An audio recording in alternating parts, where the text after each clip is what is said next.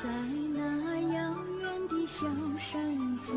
春天的花开，秋天的风，以及冬天心里我水滔滔。雪花飘飘，北风人有花香，人有树。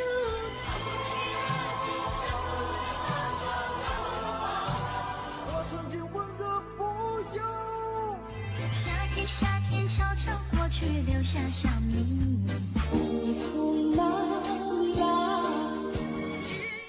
我们的开场的串烧歌曲，您一听就明白了，这都是一些老歌啊，四十年四十首歌，每一首都是时代的追忆。中秋节也过了，接下来我们要迎接到的是国庆的假期。在盘算着个人休假的安排的时候，还有些特定的日子和特定的时点，就如同这种串出来的歌曲一样，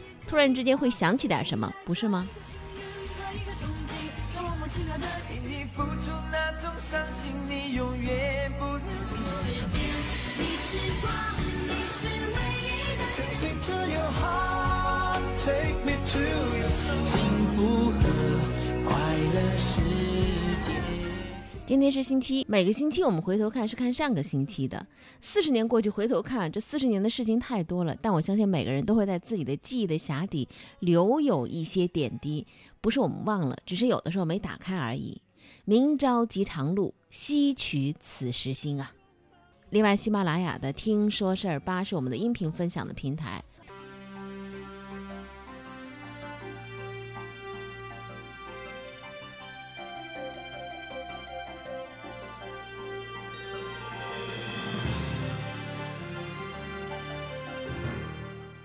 新闻满眼过，听我细细说。快速浏览时段来关注最新的一些新闻动态的消息。国庆将至，往北京寄快递的朋友请特别的注意了。国家邮政局、公安部、国家安全部联合发布的关于加强国庆七十周年庆祝活动期间寄递物品安全管理的通告，从九月十五号开始，寄往北京的快递安检全面升级。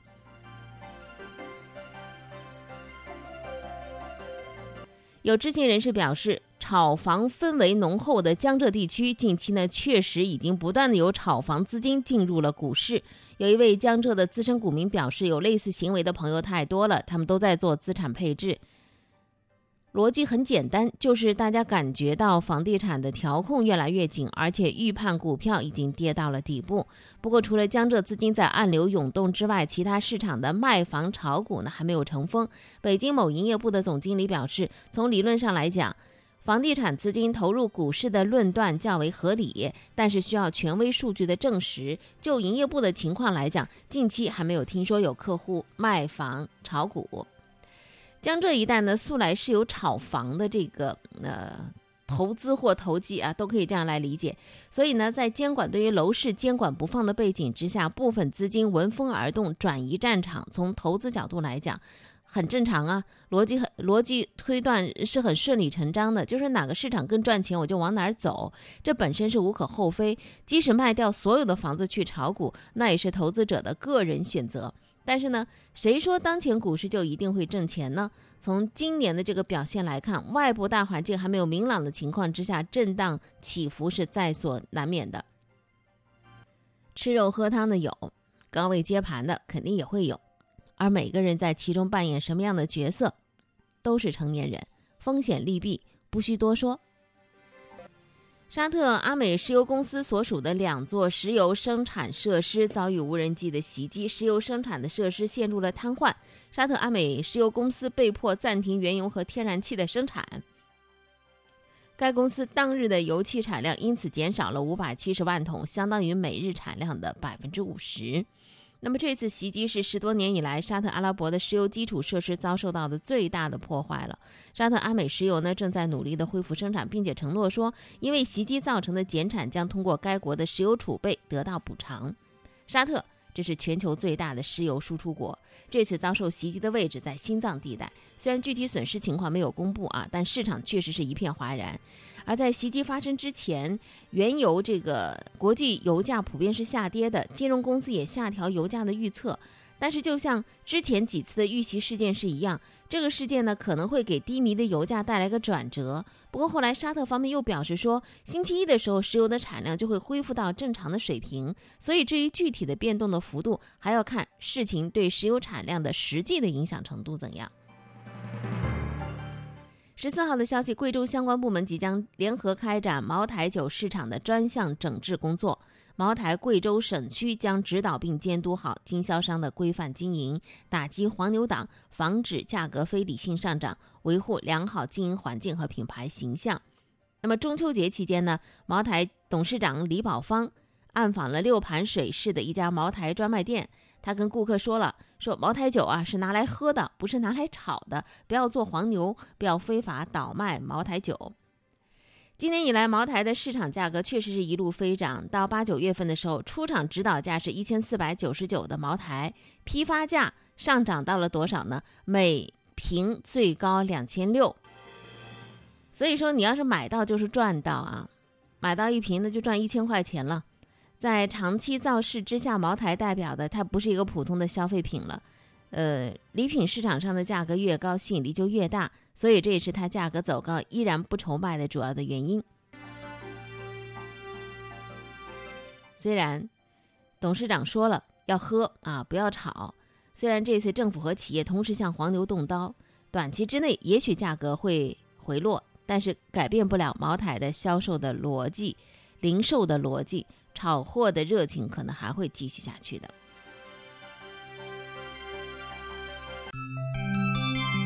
您现在正在收听的是《天天说事儿》，张瑞主持。最近呢，也就上两天嘛，有这样个视频新闻火了。这在北京地铁的六号线上头，有一位男的呢，他说自己岁数大了，要求别人为他让座。乘客为他让座之后呢，他特别生气啊。也许这个视频是截取了当中的那一段啊，前后前因，呃，我们看的不是那么真切，我就不知道他为什么那么火大，直接呢出言不逊。看上去这个男子年纪也不大，也就是最多六十左右吧。在九月十一号的上午，有网友爆料称啊，是有一位男子因为让座的问题与另一位乘客发生了争吵。他上来的慢，没抢着座，就跟人家说你好意思坐吗？人家也没说不让坐，他就开始骂骂咧咧的，可难听了。说啥话？你有一点觉悟没？点觉悟，受文化教育没？来你受文化教育吗？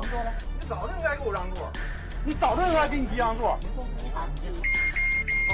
直到这名男子坐下之后，情绪还是十分激动，并时不时的爆出粗口。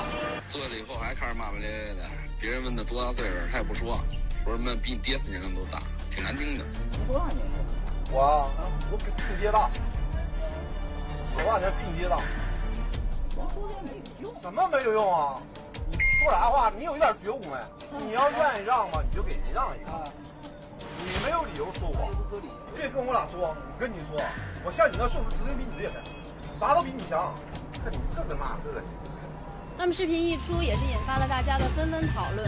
那么在地铁早晚高峰或者人流量稍微密集的时候呀，发生这样由于让座而引发的争吵，甚至是大打出手的情况也不止这一起。那么大家对此又是怎样看的呢？感觉是有点道德绑架吧，挺不应该的。你你不应该倚老卖老吧。我觉得像我们这种年轻一点的，看到老人啊或者小孩或者那种比较困难的，我们肯定会主动让座的。但是如果就是那种强迫让我们去让座，我们可能也会很反感吧。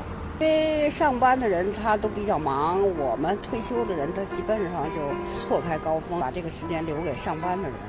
从这个视频当中，我们看到这位大爷啊，我觉得都得给他打引号，看着身体可棒了，那肚皮啊，这个 非常之平坦，连油腻的中年的肚腩都没有，看上去真是没那么老，而且呢，似乎身强体壮的，骂人的样子还显得挺精神矍铄的。与此相对应的呢，上个星期还有一个新闻，就前两天的啊，上周的一个大一的新生在网上诉苦，诉什么苦呢？钱不够花的。啊，他说我们家里连一个月四千五的生活费都不肯给我，这让我看了也觉得挺纳闷的。就你上大学啊，你是来学习的还是来消费的？总觉得吧，现在很多人都把这日子过反了。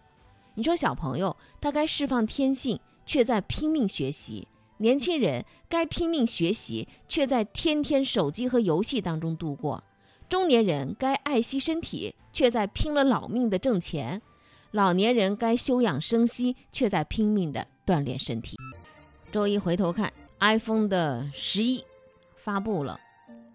京东商城呢也公布了 iPhone 的新品的首发的预售战报，说关注的用户超过一千六百万，三款的预约总量已经超过百万，预约量同比去年增长百分之四百八，首单一秒内成交，iPhone 十一的 Pro 的系列的五分钟就卖完了，最受欢迎的据说是那个暗夜绿色、黑色和紫色。由这个数据来看啊。我们都说苹果不行了，不行了，不行了。其实呢，它的市场还真的是很大。一方面呢是用户的习惯，呃，另外一方面呢，确实颜色新推出来的着实好看，吸引了年轻人的眼光。再来说说另外一家手机生产商三星，三星呢九月底关闭在中国的最后的一家手机工厂，目前中国市场的份额呢是在百分之一左右徘徊。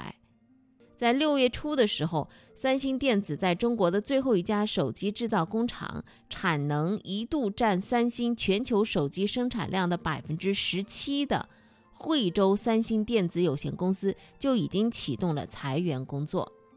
市场，哎，有的时候啊，真的是浪潮汹涌，风行水上，原来只是路过。那我们再来关注。关注其他的一些市场上的人和市场上的这个事儿。前段时间啊，有一个纪录片挺火的，拍的是呃福耀玻璃在美国设的那个工厂的点。那么曹德旺呢，近期也接受了媒体的采访，他也谈到了美国工厂，其中他有个观点说，欧美的工会变相保护了那些工作不努力的人，所以呢，啊，坚决不能够认同。这种工会的做法和想法，马上就关掉，不要了。哦，为什么我那那么反对他呢？大概十五年前，我在底特律看了一家工厂，准备买它的。那么他开会，我列席他们的会议。这边一排是公司各部门的总监，这边一排是工会派往各部门监督总监的工会干部。一样工作两个人做，你说效率还会剩下多少呢？会剩下两三成，你不死都不行。遇到工会的这个问题的时候，你当时有没有想过这个中断这个拍摄呢？没有，你拍就拍嘛，怎么拍就拍。你工会提出成立工会，这是你的权利。我作为老板，我提出反对成工会的时候，我有我的权利。我很明确的告诉你，你如果想。真的被你你赢了，你会成立的话呢，我就工厂关了，我就不做了，因为那个没有希望。通用怎么倒了？通用就死在工会上面。美国法律有规定的，不那个没有工会的员工认为不要成立的就不要成立。高效率和这个高福利，它是不是可以平衡的？不能平衡，效率应该跟它的效率平衡。嗯，你不做事，坐在那边呢，拿钱谁出钱？你告诉我，不干事，整天你说什么反对？因此，美国制造业衰败就是这样引起的。奥巴马为什么这个片后来买回去播呢？他也研究发现这个问题有问题。美国的企业也会碰到这个麻烦，因为美国是小企业、中小企业，啊，好做，嗯。但是美国现在中小企业也没有人做，因为它去工业化以后，大家都去做不要流汗的生意去了，做金融产品的，做互联网的这些东西。胡耀的政策，胡耀的文化是这样的：工厂作为企业，为发展子女资本；工厂作为学校，为发展培训干部。我这些派来的全部是工人出身的。这是八月二十一号啊，纪录片《美国工厂》在美国上映。那么，曹德旺和他在美国的工厂引发了广泛的这热议。这部历时四年的纪录片记录了中国企业家曹德旺到美国办厂的经过，以及由此引起的冲突。曹德旺他在接受采访的时候说了：“我曾经建议导演啊，把这个影片名称给改一改，改成曹德旺的美国工厂，说这样呢会很好播。”呃，他认为。如果那些看过之后呢，再说说这个影片是丑化中国人啊，这个说法呢就是过度解读了。他自己看完觉得，哎，拍的还不错，希望能够借此让美国人更多的了解中国制造业。讲东讲西讲东西，说事说情说事情，天天说事儿。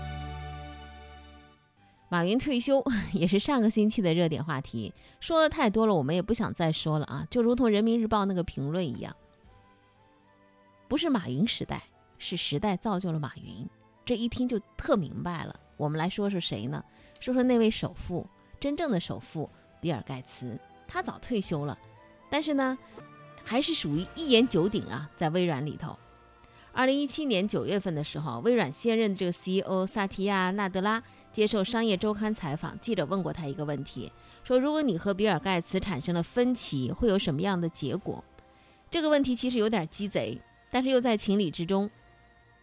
大名鼎鼎的世界首富比尔盖茨在二零零零年他就辞去了 CEO 的这个职位，他和他的老婆一起做基金、做慈善，风生水起。二零一四年呢，他辞去了董事长的职位，纳德拉做起了 CEO。现在的比尔盖茨他已经不是微软个人最大股东，董事名单里头也没有他的名字。即便交了权，但他依然是媒体头条。他出现在综艺栏目、慈善现场，偶尔呢也会在微软帝国发表一些讲话。在今年六月份，他还谈到微软的一个错误，说给了谷歌做安卓的机会，损失了四千亿美元。比尔盖茨给人的感觉就是。他好有钱啊！他放飞自我，但他还在影响微软。人们记住他，也是因为微软。所以，面对记者这个提问，纳德拉是怎么回答的呢？他的答案是：不可否认，我是微软的 CEO，怎么做取决于我。然后他又补充说，如果他不同意我的做法，我会三思而后行。纳德拉说这个答案的时候，还是认可盖茨的软性权利的，毕竟盖茨是他的支持者。任职那一天，他还替这个新掌门人做背书。纳德拉任职之后，又邀请盖茨以技术顾问的身份回归微软。盖茨说，他要把百分之三十的时间用在微软上。那么，他以技术顾问的身份重回微软上班的第一天，就遇到了中国网友遇到的怪事儿。他花了一天的时间去升级 Windows 八点一，但并没有成功。他召唤刚上任的 CEO 来帮忙，但还是没有成功。纽约客的网站刊登了一篇报道，说当时气氛很紧张啊，两人关门研究了很久，盖茨还口吐脏话。微软公关说，盖茨先生的第一天是一次学习的经历，盖茨会继续使用 Windows 七系列。盖茨这个技术顾问还在发挥着威力啊！还有一个例子就是跟百度做短暂停留的，呃，陆琪是有关系的。二零一六年呢，微软的执行副总裁陆琪想推动微软以八十亿美元的价格去收购一个办公应用叫 Slack，但是呢，盖茨和纳德拉都表示反对。陆琪后来说自己离开微软是因为一起自行车事故，但是很多人觉得这跟收购计划失败是有关系的。纳德拉呢是印度裔的美国人，九二年加入微软，他见证微软成立至今的三位 CEO，第一位比尔盖茨啊，既是董事长又是 CEO，大权在握；第二位是鲍尔默，盖茨只担董事长，交权大幕拉开了；第三位就是纳德拉本人，盖茨不当董事长，只当技术顾问，百分之三十的时间投放在微软，但依然有话语权。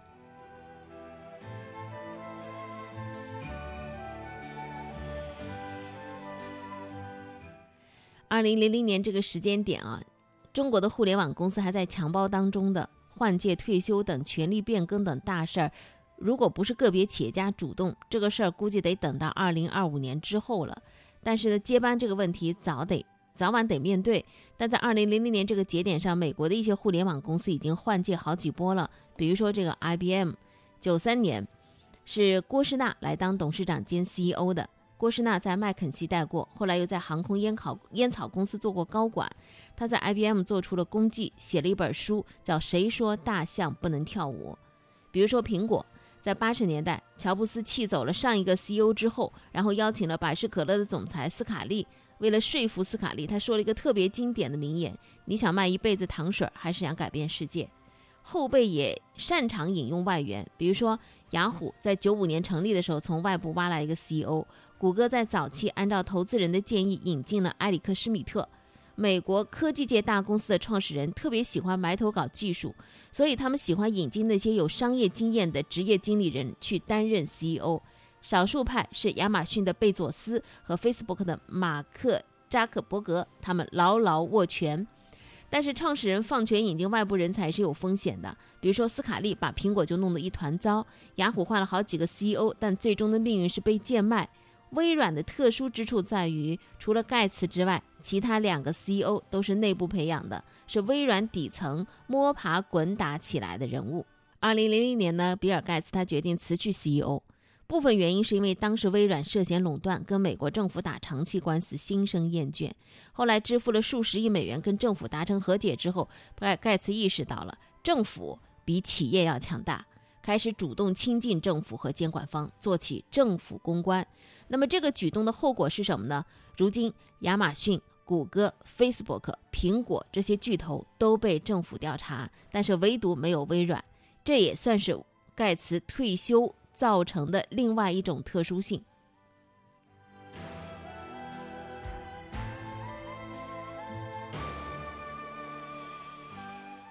比尔·盖茨的妻子梅琳达在斯坦福大学的演讲当中，他提到比尔·盖茨成功的原因。他说呢，一个很重要的成分那就是运气。那么，拥有纳德拉这样的继承者，是不是也是微软的运气呢？传承要找到对的人。举个不恰当的例子啊。如果错过了张小龙，那么会不会有微信呢？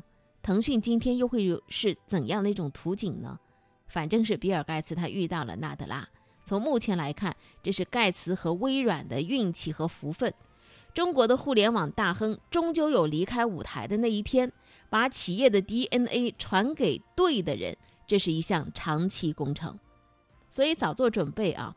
也希望中国的很多的企业，包括各行各业吧。也都有比尔盖茨那样的福气。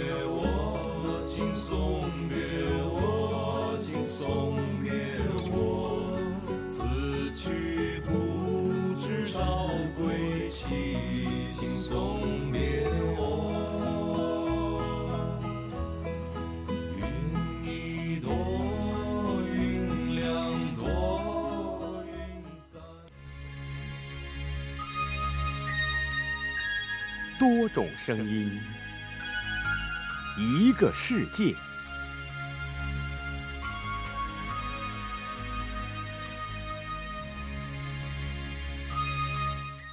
多种声音，一个世界。声音单元，我们要听到两位是上个星期啊，真的是挥手告别我们的艺术家。一位呢是唱了那首歌曲《我爱这蓝色的海洋》，一位歌唱家，他的名字叫胡宝善啊，也是演员胡军的父亲。演员胡军呢发了一个微博，说父亲胡宝善在九月十三号中秋节逝世，享年八十四岁。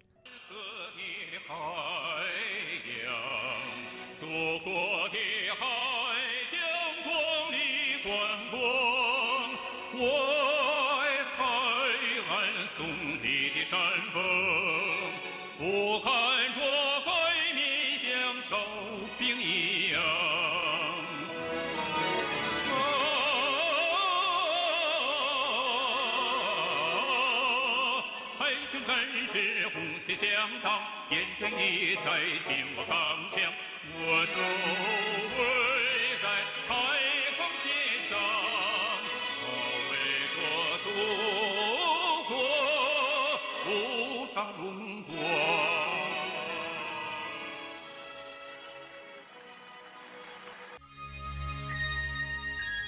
多种声音，一个世界。